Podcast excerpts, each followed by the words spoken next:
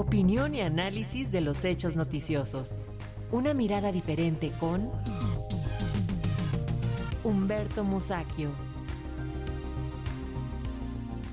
Y sobre la contienda interna en el partido Morena por la candidatura presidencial, nos habla esta tarde el periodista Humberto Musacchio, a quien saludamos con muchísimo gusto. Humberto, te escuchamos con atención. Bienvenido. Buenas tardes, Lénica. Pues el domingo eh, se dio la señal de salida para la que se viene, para la grande, como se dice.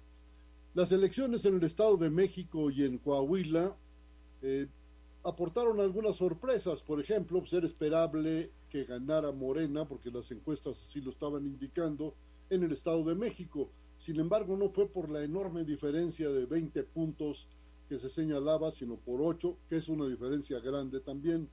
Pero lo más destacable en el caso del Estado de México es que votó menos del 50% de, del padrón, del padrón electoral.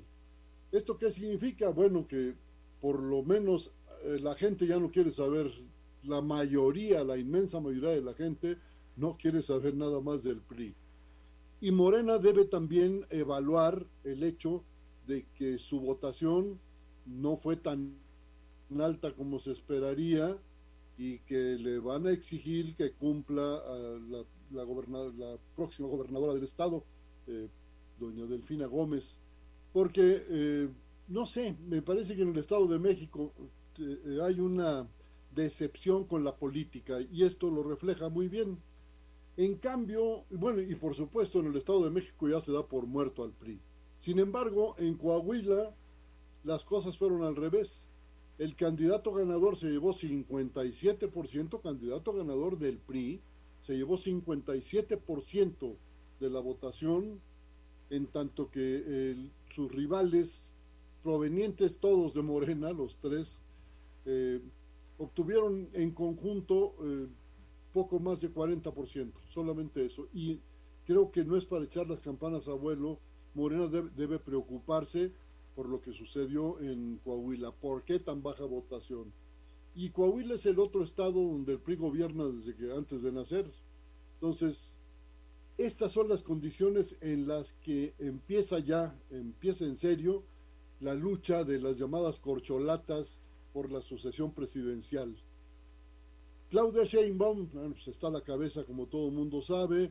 Otros candidatos son don Augusto López, el secretario de Gobernación, Ricardo Monreal, que es el líder del Senado, eh, y Marcelo Ebrard, Marcelo Ebrard que ya se puso un paso adelante al anunciar que él ya dejaba su cargo para eh, dedicarse a su, a su pre-campaña.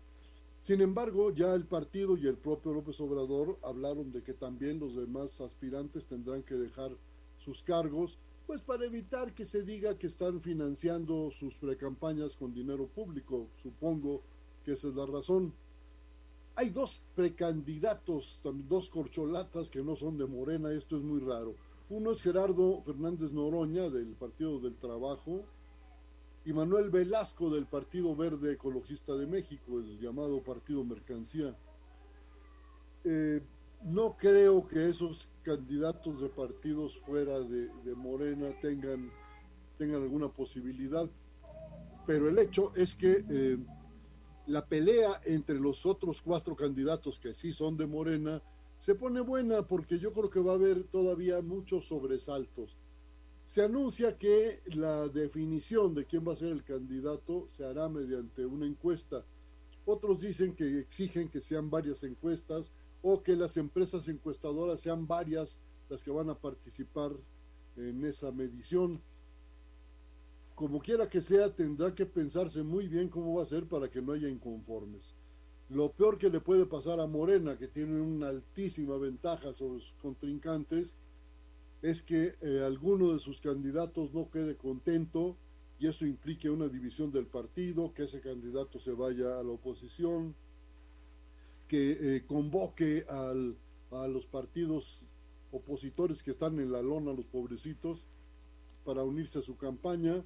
Eh, y si eso ocurre, va a ser muy grave para Morena. Entonces van a tener que pensar mucho cómo va a ser la encuesta, cómo va a ser esa medición para evitar las deserciones eh, que cuando se trata de un partido ganador, pues hombre, se supone que eh, la victoria tiene muchos padres, pero que la derrota es huérfana. Entonces, si tiene tantos padres en Morena, pues que se pongan de acuerdo para que no vaya a haber un problema mayor. Yo así la veo, vamos a estar muy al pendiente de, de, la, de esta precampaña que se viene y en cuestión de unas semanas debemos saber quién va a ser el candidato. En septiembre vamos a saber quién va a ser el candidato de Morena. Por lo pronto la cosa se pone buena. Está buenísima, Humberto. Ya veremos el ajedrez político que se hará desde la 4T para mantener la unidad. Eso. Gracias. Hasta luego. Gracias a ti. Adiós. Hasta luego.